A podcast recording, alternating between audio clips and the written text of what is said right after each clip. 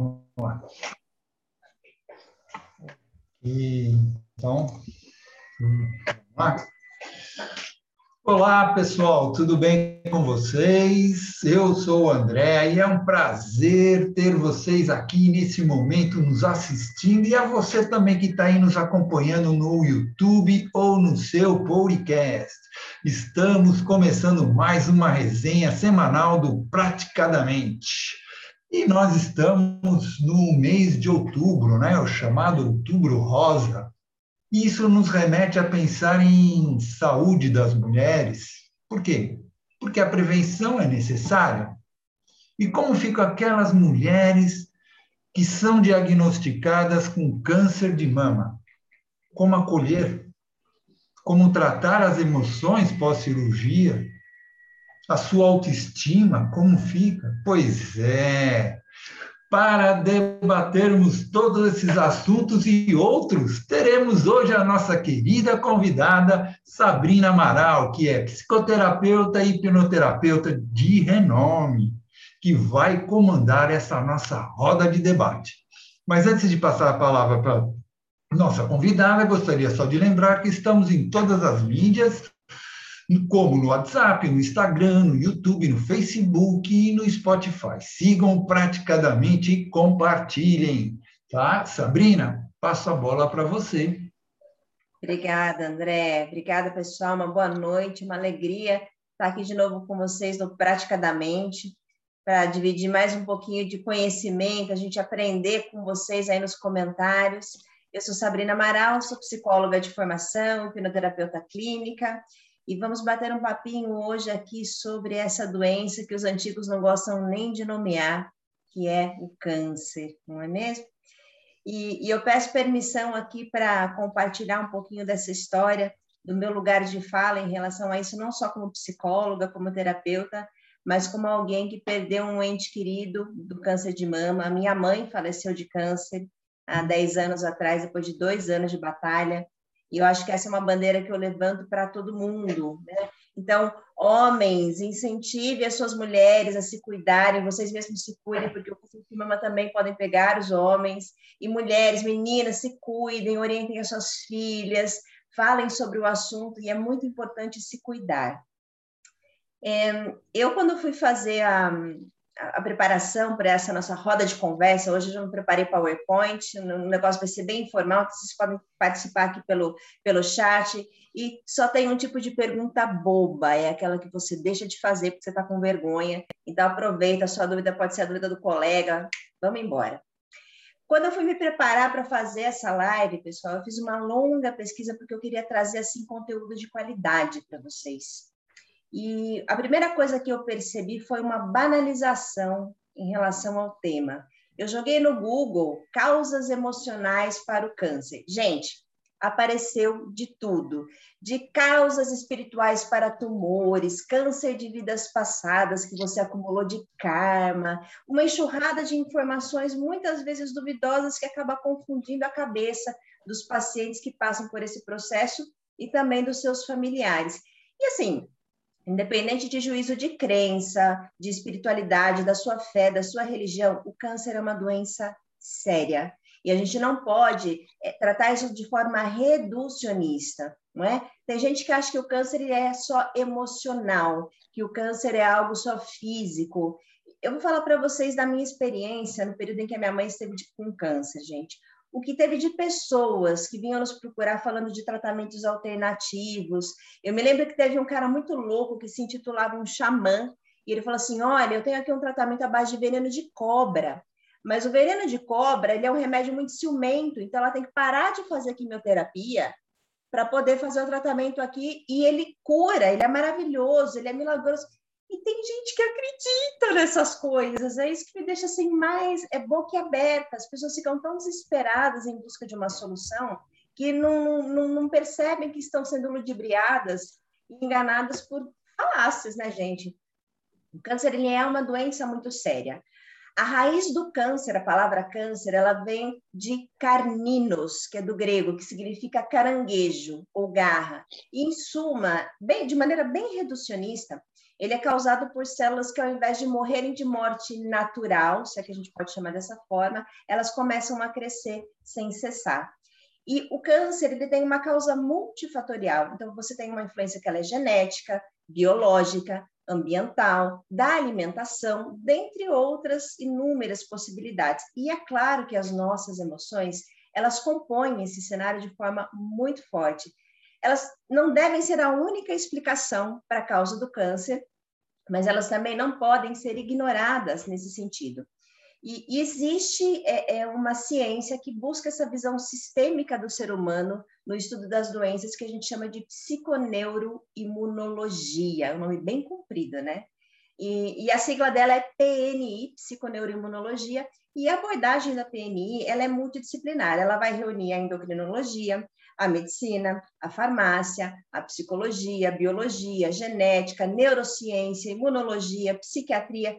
Olha, tem de um tudo e tem muitos artigos que falam sobre isso para trazer esse olhar sistêmico e integrado do ser humano. Porque percebeu-se que o nosso sistema imunológico, ele não trabalha de forma 100%, como é que eu vou dizer, de 100% autônoma, como as pessoas supunham no início, assim, quando você tinha uma biologia mais materialista, um modelo mais biomédico. Existem, sim, fatores estressores psicossociais que vão influenciar diretamente no nosso sistema imunológico, levando a um aumento de risco de doença, a uma predisposição a você desenvolver determinadas doenças. Vocês que são terapeutas que estão assistindo aqui é, e vão ver isso depois, ou mesmo as pessoas que são leigas sabem do quanto os nossos pensamentos modelam diretamente as nossas emoções. Não é isso? Pensamento gera sentimento. É a premissa básica, certo? E as nossas emoções elas vão interferir diretamente na nossa fisiologia. O cérebro ele controla as funções do corpo. Logo, é, o, o, impacto que a gente tem em termos químico, neurológico, imunológico, hormonal, ou mesmo do desenvolvimento de, de novos hábitos ou hábitos que são é, nocivos, podem propiciar um ambiente mais favorável para a gente desenvolver é, células cancerígenas. E por que, que eu estou fazendo essa prévia grande, né? porque existem muitas pessoas que costumam ter uma abordagem reducionista, achando que o câncer ele é puramente biológico, ele é puramente emocional, e não existe isso, gente, ele é multifatorial.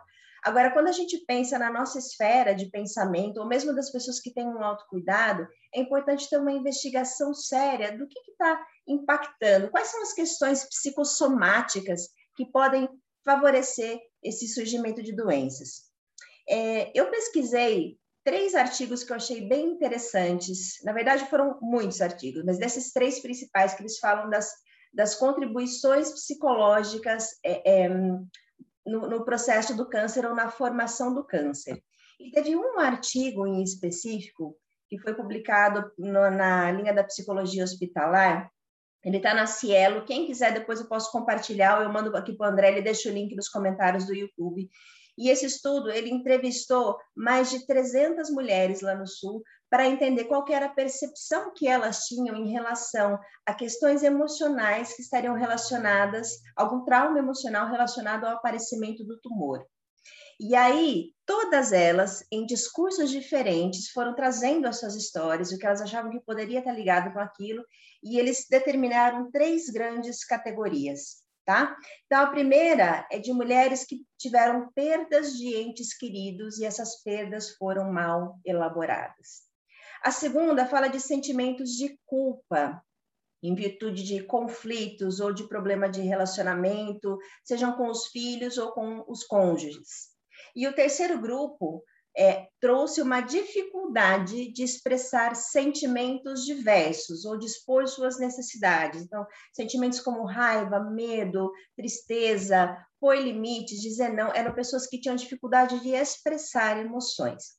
Isso não significa que o câncer tem origem emocional desses três fatores, mas há uma evidência de que existe sim uma conexão em relação a isso. E quando a gente pensa num trauma, né? O que é ser um trauma?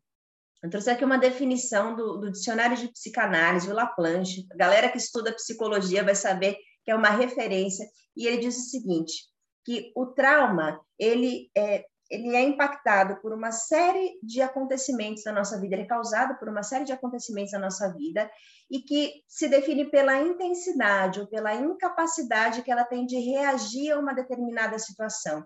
Ela não consegue reagir de uma forma que ele chama de adaptativa, se adaptando a isso, ocasionando uma série de problemas, trazendo uma desorganização psíquica e a pessoa ela se perde naquilo. Agora, as pessoas, todo mundo que é terapeuta aqui sabe do que eu estou falando.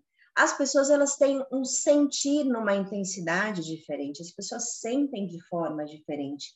É, é, tem gente que tem uma predisposição maior e, e, e quando está exposta a um evento traumático, aquilo impacta de uma tal forma que ela leva anos para fazer uma elaboração, enquanto outras pessoas conseguem lidar com a situação de forma mais tranquila.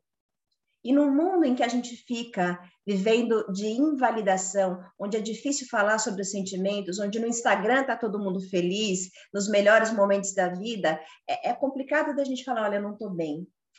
Eu acho que recentemente as campanhas do Setembro Amarelo, o Janeiro Branco, a gente começa a engatinhar para alguma coisa e, e da importância da gente abordar as emoções quem é leigo, está assistindo aqui ou vai assistir depois, eu trouxe algumas dicas que podem ajudar você a trabalhar esse emocional para evitar que essa doença apareça na sua vida, ou vai ser pelo menos um fator de prevenção, além de você fazer a sua mamografia e tudo que você tem direito, não é? E mesmo se a doença aparecer, para você ter uma musculatura emocional, podemos chamar dessa forma, para você poder lidar melhor com a doença, tá? Então, primeiro ponto, nada substitui, gente, o exame de rotina. Então, vá no seu médico, esclareça todas as suas dúvidas, faça os seus exames, tá? Mais dicas a nível mais emocional e mais comportamental. Primeiro, seja incansável na busca do seu autoconhecimento. A palavra é essa, incansável. Então, aprecie esse, processo de você se investigar, de você entender aquilo que te faz mal, de saber que se foi ruim para você, mas não foi ruim para o outro, não é porque você é fraco, porque é frescura. Conheça os seus limites, conheça o seu nível de sensibilidade mediante aqueles estímulos que são desafiadores e aversivos para você. E assuma um controle. A gente fala muito a respeito de protagonismo. O que é o protagonismo? É você ter uma responsabilidade é, é uma habilidade para responder, responsabilidade. Responder de forma diferente a uma situação que, você, que faz você sofrer. É você assumir as rédeas disso e buscar caminhos para se conhecer melhor. E assim você vai desenvolvendo hábitos mais saudáveis, relacionamentos mais saudáveis, sentimentos que são mais construtivos, sentimentos que são mais funcionais e congruentes com uma vida mais feliz e mais equilibrada, tá? Então, essa é a primeira dica. A segunda dica que eu tô fã assim, de carteirinha dessa técnica, gente, é a prática da autocompaixão. Se você curte é, é, ferramentas terapêuticas, trabalha com hipnose, com psicoterapia, com barra de axis, o que quer que seja, procura depois Mindfulness Self-Compassion é, é, é o mindfulness voltado para a autocompaixão. E autocompaixão, ela não tem a ver com você fugir de coisas que são desafiadoras para você, ou de você ficar passando pano e, ai, coitadinha, ficar com pena, vitimismo de você mesmo. Não é sobre isso. É sobre você entender que existe um sentimento. E existe naquele sentimento um acolhimento. E nesse acolhimento você vai buscar formas e alternativas daquilo que você consegue se comprometer para fazer diferente. É parar com aquele chicotinho que a gente fica se batendo o tempo todo então, não é você se esquivar de situação desafiadora nenhuma ou de você ser benevolente demais com você mesmo. É de você assumir essa responsabilidade, de você buscar formas de melhorar a sua resiliência, da sua capacidade de aceitar as coisas, porque afinal de contas, né, a vida é 90% do que acontece com você e 10% de como você reage a isso. Será que é assim que funciona, gente? O que, que manda de verdade? É a sua reação ao estímulo ou é o estímulo que comanda você? Então é isso, né? Pode acontecer um milhão de coisas com você, mas como você interpreta, como você lida, se você consegue acolher e ser compassivo com você mesmo nessa hora, isso vai fazer toda a diferença. Seja num diagnóstico de câncer, seja durante um processo de você saber que você dá conta de lidar com aquilo, seja no acolhimento da família, não importa. A autocompaixão, gente, ela é um divisor de águas para você poder lidar com adversidades, tá? Terceira dica importante: reserve um tempo para você.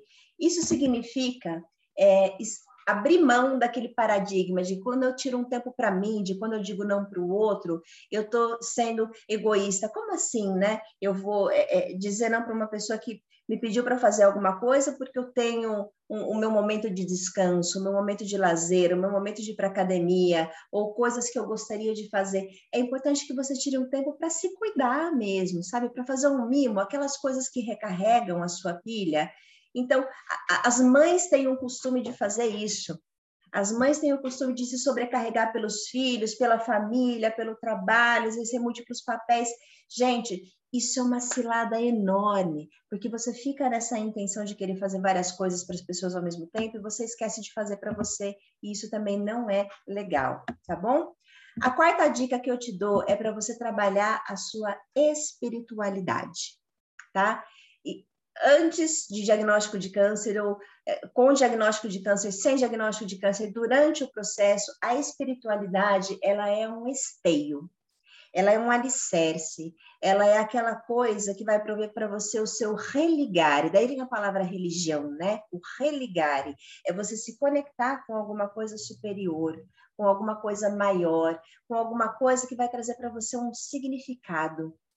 E vai te dizer, olha, está acontecendo isso com você, eu não sei muito bem porquê, mas você pode buscar força, você pode buscar combustível, você pode buscar subsídio para lidar melhor com essa situação, mediante a, a, um, a, um, acreditar, a um acreditar que existe algo maior, não acreditar que existe um porquê daquilo tudo está acontecendo. É, e a última dica é desenvolva hábitos saudáveis. E eu não falo apenas, gente, de atividade física. Ela sim é muito importante, tá? Você tem que movimentar o corpo, você tem que cuidar da máquina. Os hábitos saudáveis têm a ver com você descobrir coisas que você gosta de fazer, sabe? Hobbies, companhias que te elevam, que, que deixam você com o humor lá em cima, fazer coisas que são prazerosas, simples. E é claro, a terapia também é altamente recomendável, recomendável nesse sentido para você entender melhor as suas emoções. Ela também é um hábito saudável. Então, para a galera que é leiga e para os terapeutas, fica a dica aí do Mindfulness Self Compassion para vocês poderem se cuidar. Qual que é o papel da psicoterapia? E quando eu falo de psicoterapia, gente, ela não é uma profissão é, exclusiva do psicólogo. Toda terapia que você faz para cuidar do emocional da pessoa, ela é considerada uma psicoterapia. Então, os estudos que são desenvolvidos sobre as intervenções de psicoterapia para ajudar no acolhimento dos pacientes, dos familiares, elas são direcionadas a todos os profissionais que atuam com alguma forma é, complementando, integrando ao trabalho que a medicina faz, tá? Então, o que, que eu achei de evidências do papel da psicoterapia nessa jornada? Primeiro, ajudar a lidar com o diagnóstico. É uma bomba, gente. É uma bomba porque rola sentimentos de culpa. Ai, por que, que eu não preveni? Por que, que eu não cuidei? É, é uma bomba porque rola sentimentos de o que, que eu fiz de errado para estar sendo punida nesse momento com essa doença. Então, é como se você merecesse, você tivesse um processo ali de expurgação por alguma coisa que você fez. Enfim, tem muitos sentimentos. Tem gente que nega a doença, se recusa a fazer o tratamento. Então, a psicoterapia ela vem ajudar nesse diagnóstico com todos esses sentimentos que ele evoca. Eu acho que quando a gente recebe um diagnóstico de câncer, é muito similar àquelas cinco etapas do luto, sabe? Então, você tem negação, raiva, tristeza, desespero, e, e até chegar ali na acomodação e você começar a lidar melhor com aquilo. Outra coisa importante que a psicoterapia, a hipnoterapia, enfim, eu vou falar de um modo geral, terapias, tá? Lidar com o medo da morte. Recentemente, nós é, é, temos um, uma nova linha é, teórica que trabalha com o suporte a, a, a, essa relação com a possibilidade de morte, que é a tanatologia. Vem de Thanatos, né? É, então, a tanatologia, é, ela estuda esse, esse fenômeno, como que isso se acomoda na mente das pessoas. Existem especializações em doulas da morte. Não tem a doula do parto? Tem as doulas da morte que ajudam os familiares, que ajudam a, os próprios pacientes ou a lidarem com a situação de morte, ou simplesmente lidar com o medo da morte quando não, não existe necessariamente um risco, né? Tem um risco ali, mas não é uma certeza que a pessoa vai, vai fazer essa passagem. Então, lidar com o medo é algo, um papel importante também. No enfrentamento da doença em si, porque a quimioterapia, gente, ela é pesada. Ela é pesada para quem passa por ela, ela é pesada para quem acompanha o paciente, não tem muito o que fazer. E não é só a questão do, do, do vômito, da perda do cabelo e da fraqueza. A pessoa ela fica assim, sem ânimo. É, é, ela, ela fica derrubada. Então, você precisa cuidar não só dos aspectos físicos, olha, tem que fazer uma reposição de ferro, uma alimentação balanceada, mas você precisa trabalhar com o humor dessa pessoa para que ela mantenha acesa aquela chama da fé, da esperança, para que ela não sucumba sem antes lutar por aquilo que ela acredita. Lidar com essas situações, com os palpiteiros, com os xamãs que vêm oferecer veneno de cobra para o tratamento da sua mãe, né? Então, enfrentar doenças e os efeitos colaterais também é algo importante. Ensinar as pessoas a terem autocompaixão. Então, a, a lidar com um dia de cada vez. Então, hoje eu não estou bem, está tudo bem chorar, está tudo bem não tá bem pedir uma ajuda. Respeitar o seu tempo emocional, as suas limitações. E ativar aqueles recursos internos, né? A, a, a sua capacidade de superar, a sua força, a sua segurança, a sua confiança, a, o seu empoderamento de dizer assim: olha, você é capaz de fazer isso. Você é capaz de lutar, você tem motivos para ficar. Então, vamos abraçar isso tudo. A, a, a, psicoterapia, aliás, a terapia, de um modo geral, ela trabalha com isso.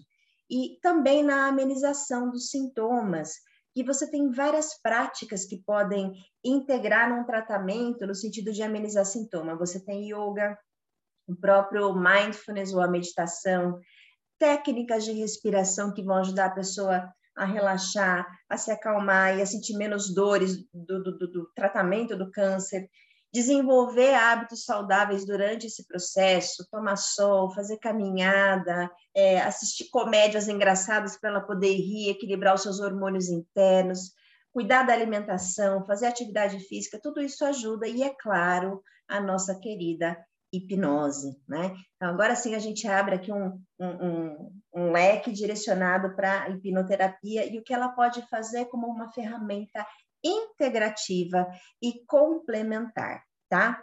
Se vocês entrarem agora na PubMed, a PubMed ela é um repositório de artigos científicos da área médica e colocarem lá Hypnosis and Cancer. Se vocês colocarem entre aspas essas duas palavrinhas juntas, vocês vão encontrar 569 artigos que estudam e relacionam o, o, efeito positivo da hipnose no tratamento do câncer. Eu vou repetir, são 569 artigos na PubMed, que é um repositório médico de artigos científicos.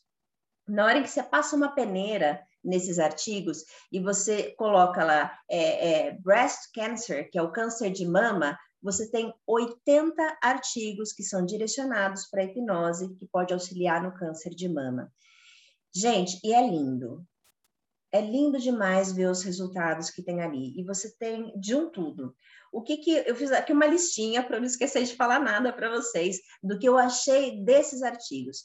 Então, primeiro, ele vai ajudar no, no tratamento de é, ondas de calor para as pacientes oncológicas. Então, aquelas é, oscilações de humor, é possível você trabalhar com a hipnose como uma ferramenta complementar na hipnosedação, pré-cirurgias ou pré-biópsia, pré-radioterapia, é você trabalhar com aquela coisa da analgesia hipnótica, ela funciona muito bem também. Diminuir os efeitos colaterais do pós-operatórios das pacientes mastectomizadas, que precisaram tirar a mama, né? Então, esses efeitos colaterais, as dores, o transtorno de estresse pós-traumático do câncer, sim, gente as pessoas que vão para o câncer, elas vão para a guerra. e na guerra elas ficam traumatizadas e no trauma elas têm medo da doença aparecer de novo e desenvolvem assim comportamentos que são do TEPT mesmo. Então a hipnose ela também vem trabalhar nesse sentido de você ir dessensibilizando, ressignificando e psicoeducando as pessoas para poder lidar melhor com isso para melhorar a qualidade de vida durante o tratamento dos pacientes, seja na parte de dor, vômito, náusea, vertigem, ou nos aspectos que são mais psicológicos, como a ansiedade, a depressão e todas essas questões emocionais, né? Você tem o luto do seu corpo quando você precisa tirar uma mama, aquilo é uma amputação, gente. Precisa trabalhar é, é todo esse fortalecimento emocional e tem estudos da hipnose como uma ferramenta complementar para isso. Agora, teve um que eu achei fantástico, e, e, e, e esse daqui ele tem é, é, vários termos técnicos, mas vocês vão entender. Ele tem o que eles chamam de um efeito imunomodulador, vem da imunologia, ou seja, o sistema imunológico da pessoa, mediante imagens mentais que ela imaginava ali, que o, os pesquisadores foram fazendo com as pessoas, é, eles perceberam que é, é, houve, uma, houve evidências consistentes de que o sistema imunológico dessa pessoa, dos pacientes que estavam é, passando por esse tratamento, é, é, melhorou. Em que sentido? Quais foram as evidências? Eles tiveram uma elevação do nível das células NK, que é uma sigla para Natural Killers, que são aquelas células naturais comedoras dessas células cancerígenas, elas vão lá destruindo isso. E houve um aumento de necrose tumoral alfa numa colônia específica que eles fizeram ali. Então, o quanto a nossa mente, é, ela pode sim é, ser protagonista desse processo. Eu acho que na, na, trajetória clínica é importante que a gente tire o paciente da condição de passivo. Né? A pessoa, quando ela está doente, especialmente quando ela é acometida por um câncer, ela, ela vira ali um, um, corpo, um pedaço de carne que é jogado de um lado para o outro, é furada, é espetada, então ela fica ali passiva esperando o negócio acontecer. Eu acho que a hipnose, ela traz isso também, porque a hipnose só acontece porque a pessoa permite, a hipnose só acontece porque a pessoa segue a sugestão. A hipnose só acontece porque ela se apropria do tratamento, da vida dela, ela tem uma autorresponsabilidade para fazer isso acontecer. E eu não estou dizendo que a hipnose cura câncer, tá? Vamos deixar isso bem claro. Mas ela é uma ferramenta poderosíssima e preciosa. Não sou eu que estou dizendo, são os 569 artigos que eu achei aqui na PubMed para auxiliar é, seja no tratamento, seja é, é, é, nos efeitos colaterais, nas questões emocionais, ela é importante. Da minha experiência de prática clínica, eu posso compartilhar com vocês é, um caso que, que eu tratei de uma pessoa que ela tinha esse histórico de, de câncer. Ele era um câncer no intestino, não era um câncer de mama, e essa pessoa tinha muitos pólipos no, no intestino. E aí eu, eu fiz com ela um, um protocolo de doenças intratáveis na, com a hipnoterapia, que é um pouquinho diferente do, do protocolo que a gente faz convencional na hipnose, e não botei uma fé, vou dizer para vocês, vou fazer o meia culpa aqui, tá? Eu fiz tudo o que eu podia, eu estava naquela genuína intenção de ajudar. Oi? mas eu não tinha assim certeza do quanto que esse tratamento ele seria ou não funcional. Acho que tem alguém com o microfone aberto aí, Andréa. Dá uma ajuda para mim. Isso. Já fechei, já fechei. Obrigada. E, ela, e, e, e, essa pessoa veio com esses pólipos no intestino. Eu fiz o, o protocolo com ela todinho. E no final, ela fez uma ressonância magnética do intestino e constatou-se que houve uma redução de 70% dos pólipos que ela tinha no intestino. Alguém me explica o que aconteceu? Eu não sei. Foi a hipnose, foi a vontade dele de sarar, foi... mas uma coisa é certa, a hipnose ela tem zero efeito colateral.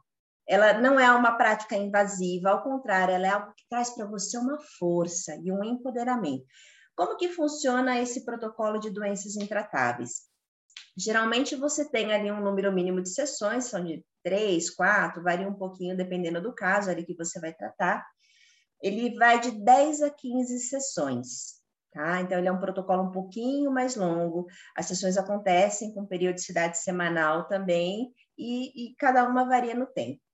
O primeiro trabalho, gente, do protocolo de doenças intratáveis, agora eu vou entrar numa parte mais técnica para os hipnoterapeutas de plantão aqui poderem aproveitar esse momento é você desconstruir as figuras de autoridade.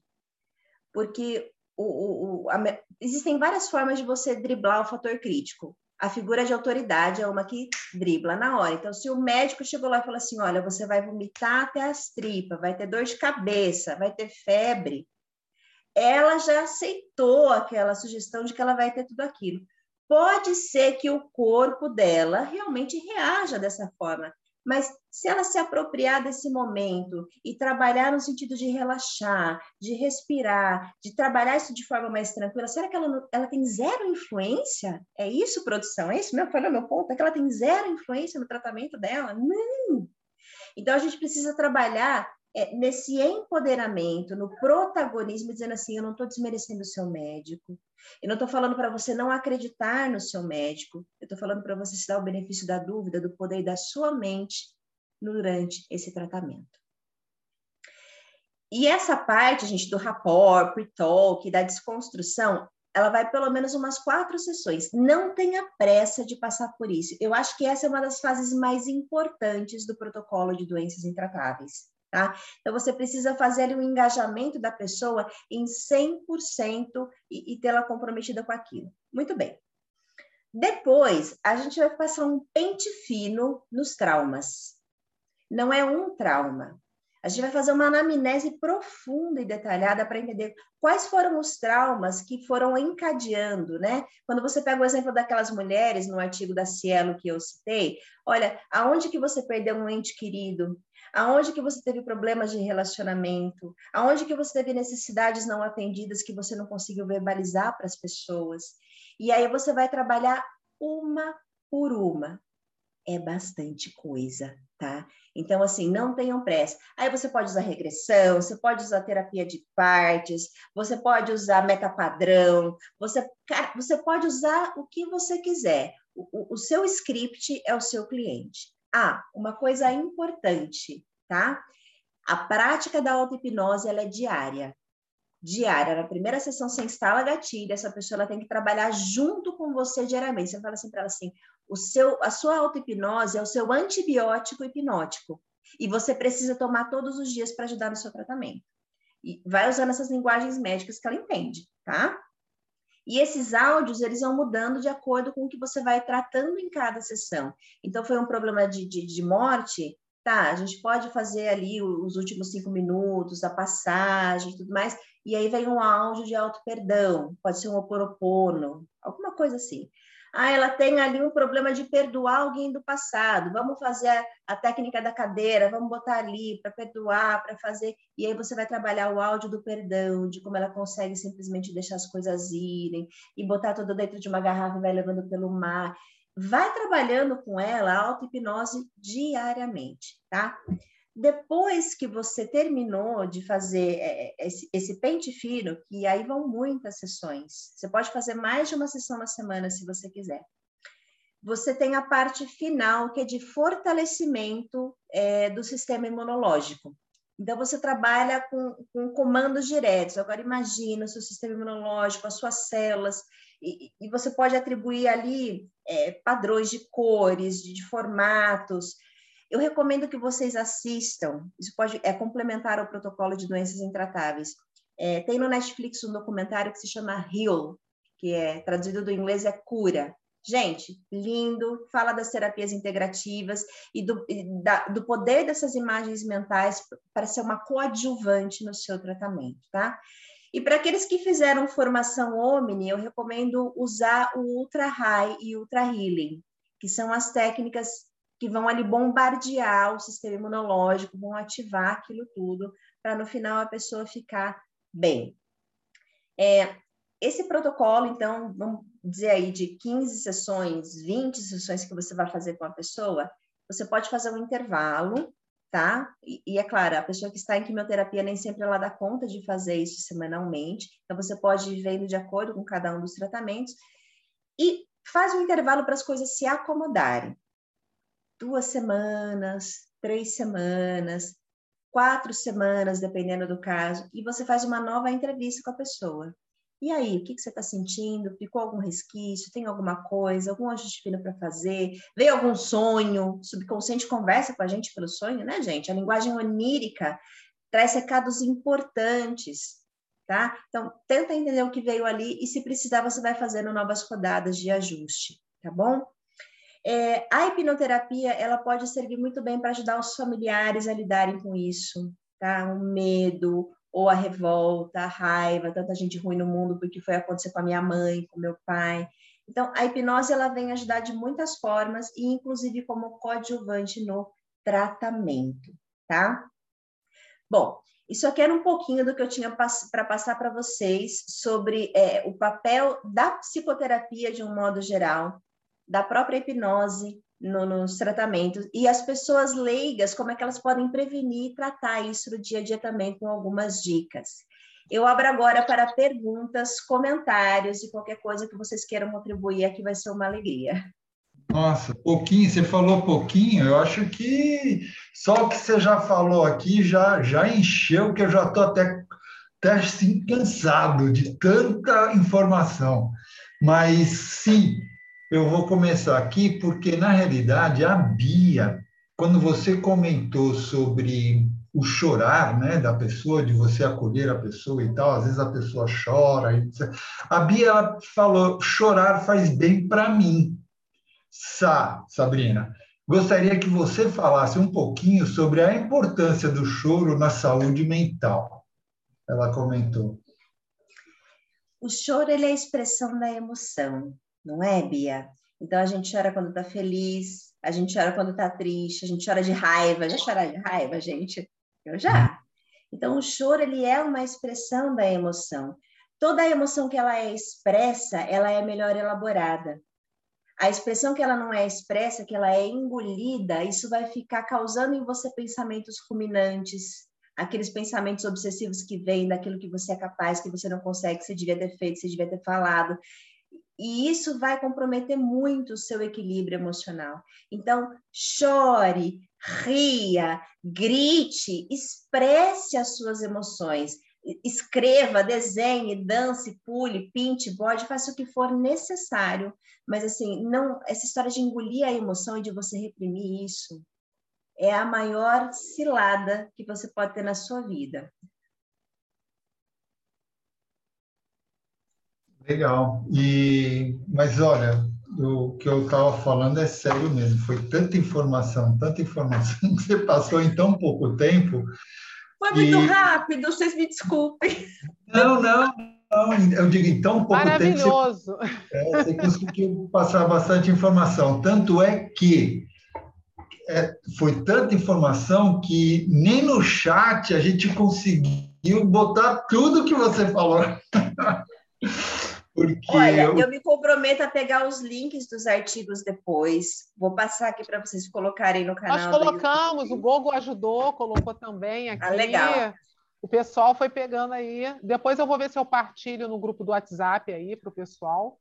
Legal. É. Sabe o que eu gostaria? Da, daquela. Você, no começo você falou que teve uma pesquisa né, que foi feita que identificava três causas isso.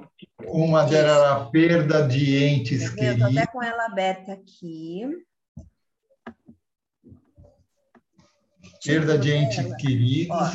Aí... A percepção de pacientes com câncer de mama em relação ao trauma emocional e aparecimento do tumor. É uma tese, está na Cielo, tá? Eu vou pegar o link depois aqui compartilhar com vocês de uma, uma pessoa que se especializou em psicologia hospitalar. E aí ela identificou nas histórias três grandes blocos, né? Ela criou categorias do que essas, essas pacientes percebiam que poderia ter ocasionado em termos de traumas impactantes pouquinho antes do tumor aparecer. Então, o primeiro foi perdas de entes queridos, elas tiveram alguma perda, alguém faleceu, alguém foi embora, né, algo do tipo. O segundo eram é, questões de culpa, sentimento de culpa e culpa direcionada a relacionamentos. Não era qualquer culpa, era culpa no relacionamento com os filhos ou com o cônjuge, tá? Então, sentimentos de culpa. E o terceiro, relacionado à dificuldade de expressar emoções. E essas emoções, geralmente, elas eram negativas, não tem emoção negativa, mas eram emoções que as pessoas não gostavam de sentir, como medo, raiva, tristeza, necessidades não atendidas, né? Aquela famosa dificuldade de dizer não foi a terceira categoria que eles elencaram. É, legal. E que eu estava anotando e daí não conseguia anotar tudo. Pois eu vou passar minha colinha da palestra para vocês, é. se vocês quiserem. Não, tudo bem. O problema da palestra da, da Sabrina, ela já veio aqui no PDM, já fez palestra aqui no Praticadamente. O problema da Sabrina é que parece que ela, ela come o tempo da gente, né?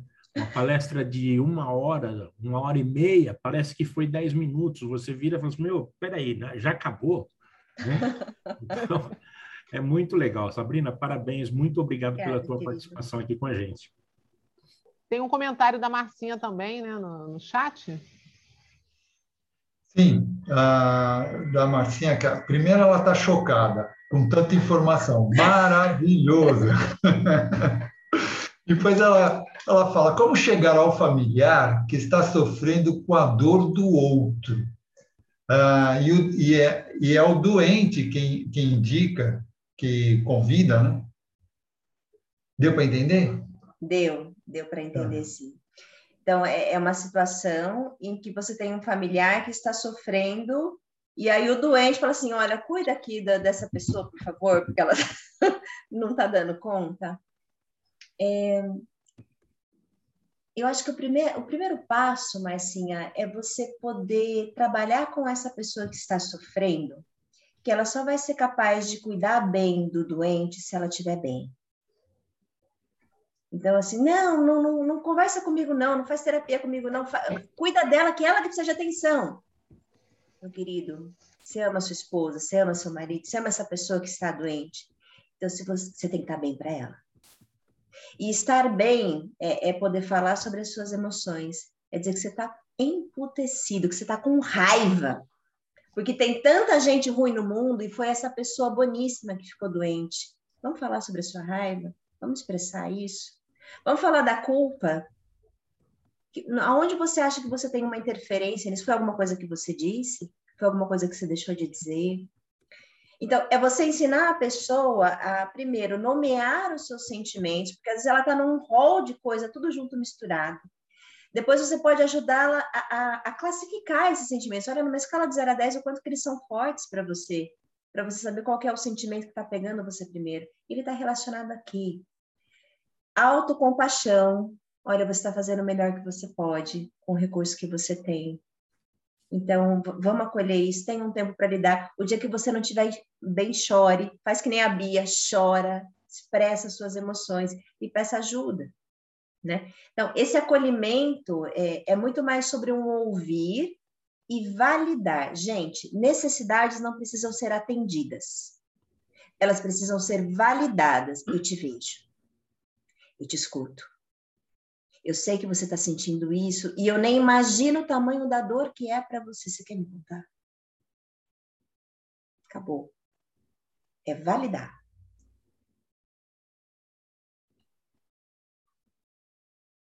Eu tô com dor no. Como é que é? Eu tô com dor no peito por todas essas dores só de imaginar, é verdade. Ai, gente, é um perrengue, viu? Vou dizer para vocês, foram dois anos de luta aí com a dona Clay, não foi fácil. Hoje dá para falar sobre esse assunto sem chorar, mas já chorei muito. Não é fácil, não. Passou então, por todas as fases. O, o André, teve uma coisa que a, a, a, passagem da minha mãe me ensinou, é que assim, não dá para deixar para amanhã, tá? Falar amanhã, contar amanhã, beijar amanhã, abraçar amanhã, perdoar amanhã, é hoje. A pandemia trouxe isso para a gente também, né? A gente só tem hoje, então aproveita. É. Ah, o, cadê? O governo perguntou? Foi. É, está aqui. Muitas, muitas vezes o cuidador fica ah, muito doente também. ao ver que, é, ao ver que não podemos muitas vezes fazer nada pelo sofrimento. Então, é, nisso ele comenta, né, que o cuidador fica. Então, isso é uma coisa recorrente, né, que queira ou não queira, você acaba, parece que é o, o tal do, do, da conexão que você acaba tendo, né, parece que se absorve também, né. O, o Gouveia, existe é, quadros de síndrome de burnout nos cuidadores. Eles entram em burnout. Eles entram em estresse crônico, tamanho, que eles se anestesiam da dor ali do momento, eles estão na função do cuidar, que eles não têm tempo de sentir, né? Existem alguns artigos que falam da, da síndrome do cuidador, que nada mais é do que um burnout, e o burnout, gente, ano que vem, ele entra para o manual de psiquiatria como uma doença oficialmente, ele está sendo reconhecido como uma síndrome. Então, você vai ter estudo, medicação, diagnóstico diferencial, e eu acho que tudo isso vai ser muito bom. Então, das, dos cuidadores, é, é tratamento para burnout, tá? Então, acolher sentimento e para burnout. Tem uma pergunta aqui do Francisco falando de estender o protocolo para crianças. Se fala de crianças que estão doentes ou familiares da, da pessoa que está doente? Eu não entendi muito bem a pergunta. Se quiser abrir o microfone, Francisco. Fala, querido. Crianças doentes, doutora. Crianças doentes. Isso. A criança doente é mais fácil, Francisco, porque criança não tem fator crítico, né? Então você trabalha com ela brincando para ela poder entender melhor ali. É, é, é, o trabalho ele do, do, convencimento ele não precisa ser tão forte, porque você por estar ali, já, você já é uma figura de autoridade, especialmente se você consegue fazer um bom rapport com ela, uma boa conexão. Mas o, o diferencial para tratar crianças é você cuidar dos pais, tá? Nunca é sobre a criança, é sobre os cuidadores. Então, os pais outro precisam caso. estar presentes, os, pra... os pais precisam estar validando e dizendo que é aquilo mesmo, que funciona, que ele vai lá no, no tio Francisco que vai fazer esse trabalho com ele, que vai ser muito legal. Então, precisa ter é, esse apoio dos pais para você poder trabalhar com a criança, senão... Então, o, o pré-talk, aquelas cinco sessões que você fica convencendo o paciente, você vai gastar com os pais. Tá legal? E, e, essa outra opção que, que você deu, é, como tratar, no caso, a criança que está vendo uma perda de um pai, de uma, aliás, de um pai, de uma mãe, né, pela doença, que está passando por isso, porque é diferente de um adulto que fica sobrecarregado e a criança já sente o luto, eu acho que desde que ela percebe aquela movimentação, né? Ô, mas sim, a minha filha tinha nove anos quando a minha mãe faleceu. Então, vou te falar assim como mãe e como terapeuta, tá?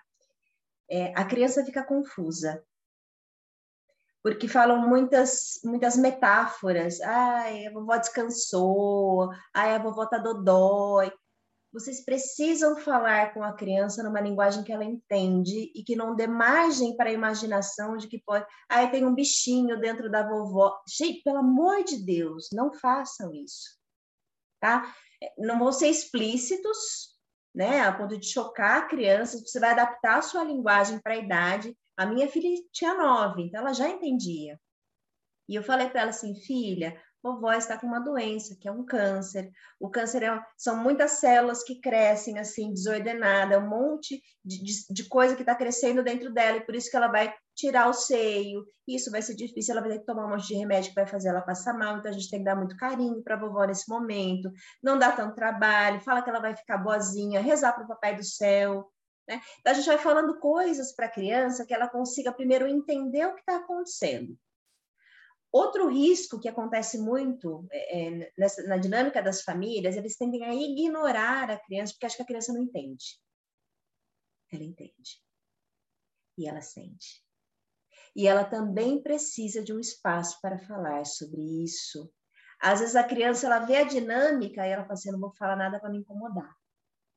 E ó, guarda. Quando a criança está muito quietinha, filho, filha, como é que tá?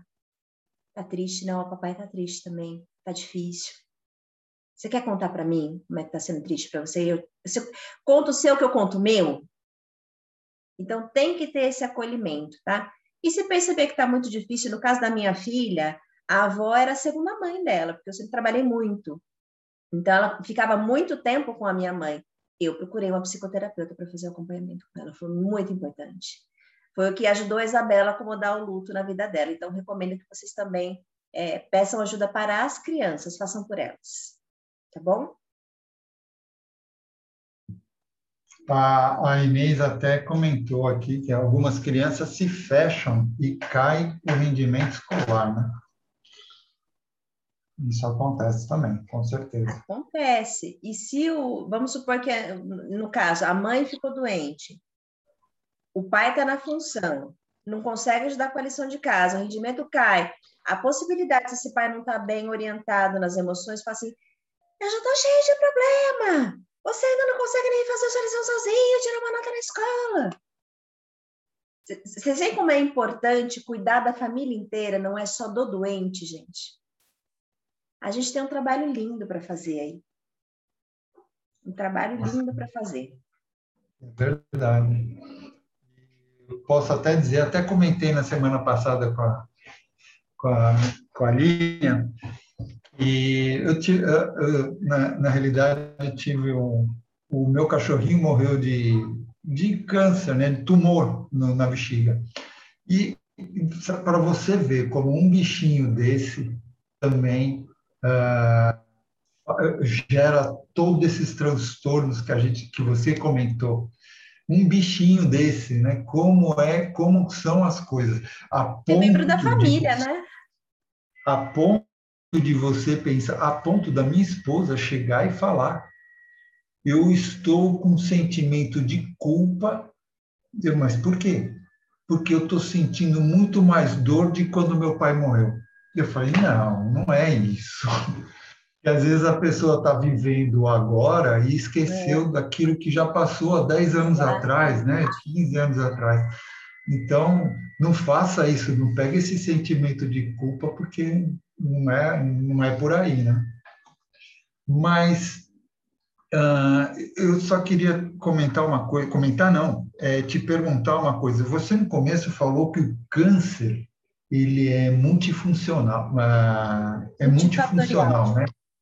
Multi fatorial. Tem vários fatores. Fatorial, fatores. Então, você poderia comentar um pouco sobre isso? Posso, posso sim.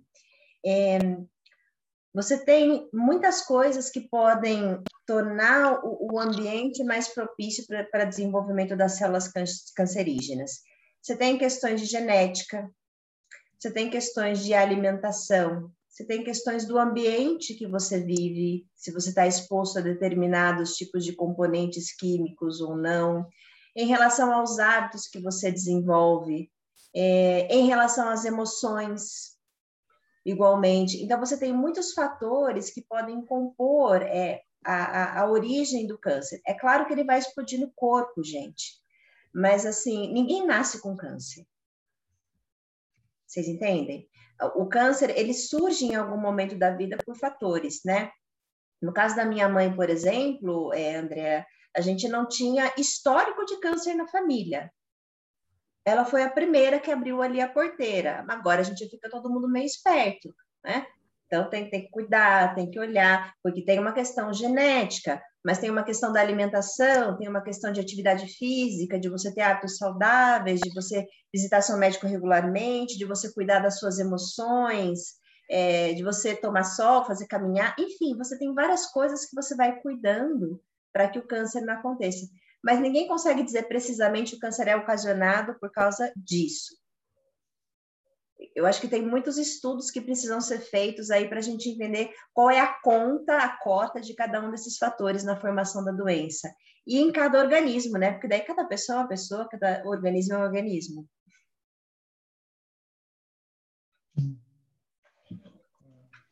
Obrigado. E ó, a Marcinha também botou um comentário aqui falando sobre a perda, né, em relação à criança.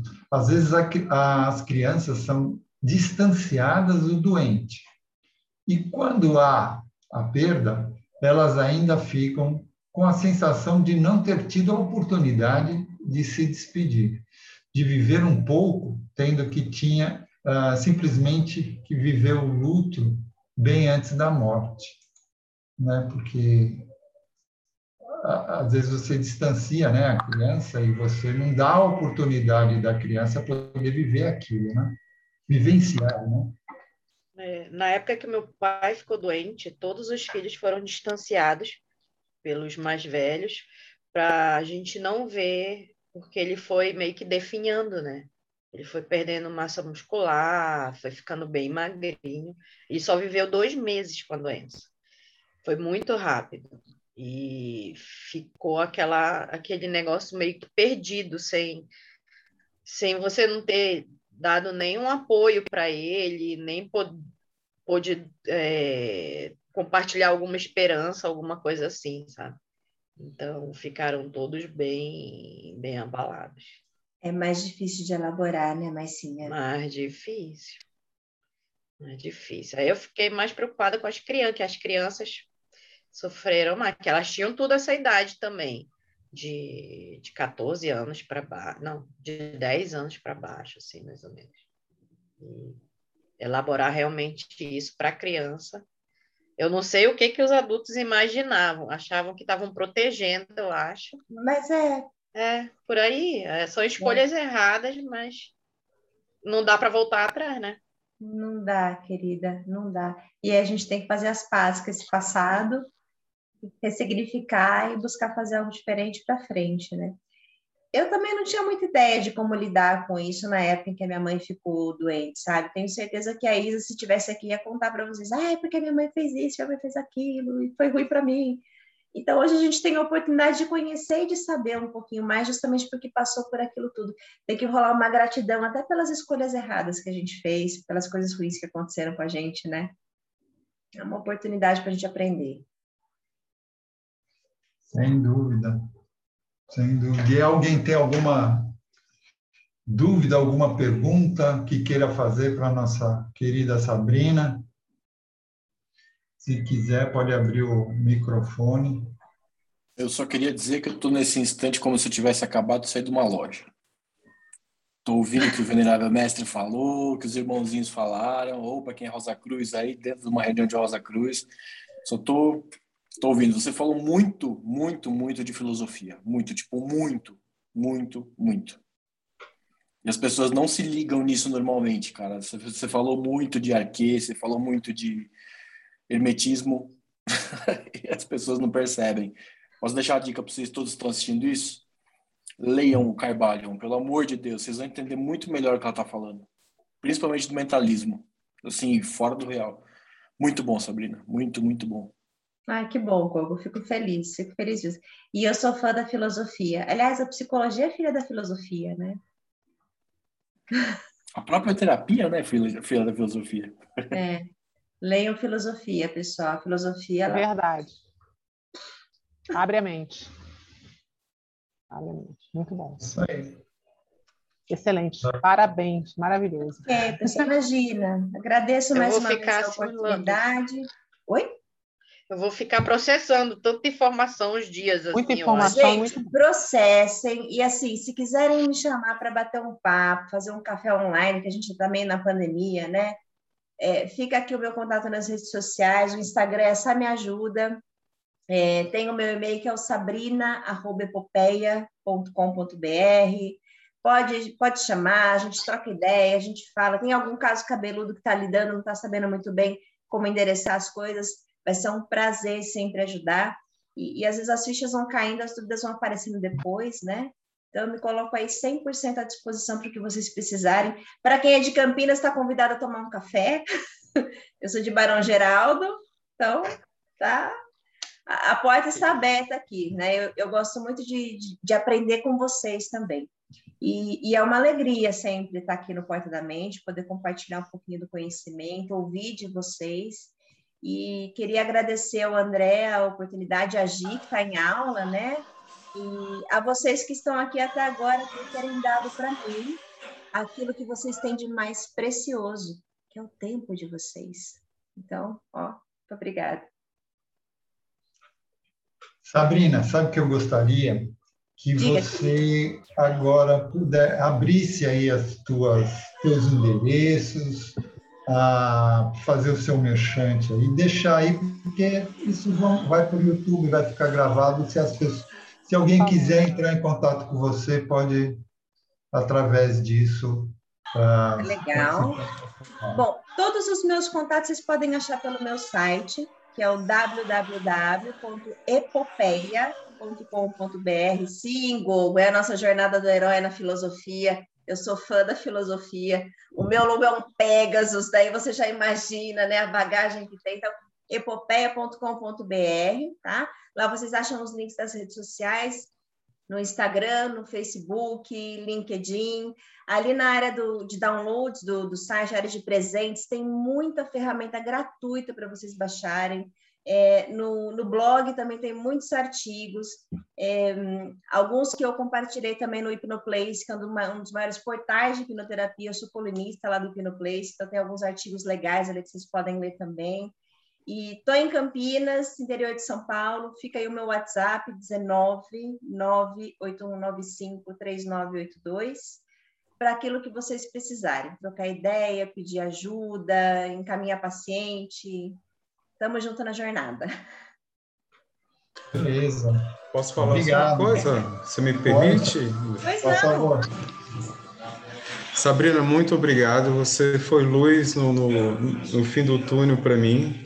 Embora eu tenha pegado só o final né, do que foi dito, das suas palavras, né, não peguei a palestra toda, mas eu estou com uma cliente para amanhã que ela que requer certo certos cuidados. E hoje a sua fala foi fundamental. fundamental. Vai tranquilo, vai devagar, vai sem pressa. Isso para mim então foi um acalento, né? Foi um foi uma luz, foi o sol, né, que me deu as condições agora, até mais até condições psicológicas de estar trabalhando com essa cliente amanhã. Então, minha gratidão, viu, de coração. Obrigado a toda a equipe do Praticadamente. Obrigado, realmente foi de, de grande suporte esses poucos minutos que eu passei a, a, a escutar vocês. Muito obrigado mesmo. Nossa, gente, agora eu fiquei de coração quentinho. Obrigada, Mas nós falamos, você é maravilhosa, você é maravilhosa pelo carinho, realmente. Pelo reconhecimento. Gente, esse protocolo de doenças intratáveis não é só para câncer, não, tá? Todas as doenças que são intratáveis, vocês podem usar ele sem medo de ser feliz, porque ele é maravilhoso. Bom? Boa sorte, Francisco. Manda notícias Obrigado. depois dessa paciente. Tá joia, com certeza. Obrigado. Bom, então, já passamos o nosso protocolo todo, a Sabrina já passou a as suas redes sociais, os seus endereços. Então, pessoal, aqui estamos encerrando mais uma resenha e espero que vocês tenham gostado, porque eu adorei. Agradeço imensamente essa nossa convidada querida Sabrina Amaral e a todos os presentes e a você que está aí no seu podcast, nos escutando, e também a você nos assistindo no YouTube, já deu seu like? dê o seu like, inscreva no canal e aperte o sininho para receber os nossos vídeos mais recentes. E assim você vai colaborar para o canal crescer cada vez mais. E antes de finalizar, só quero lembrar também para que sigam no Instagram do Praticadamente para receberem todos os comunicados das nossas próximas resenhas que teremos por aí. Então, vamos nos despedindo e a gente se vê na nossa próxima resenha do Praticadamente. Até lá, pessoal. Tchau, gente. Prazer.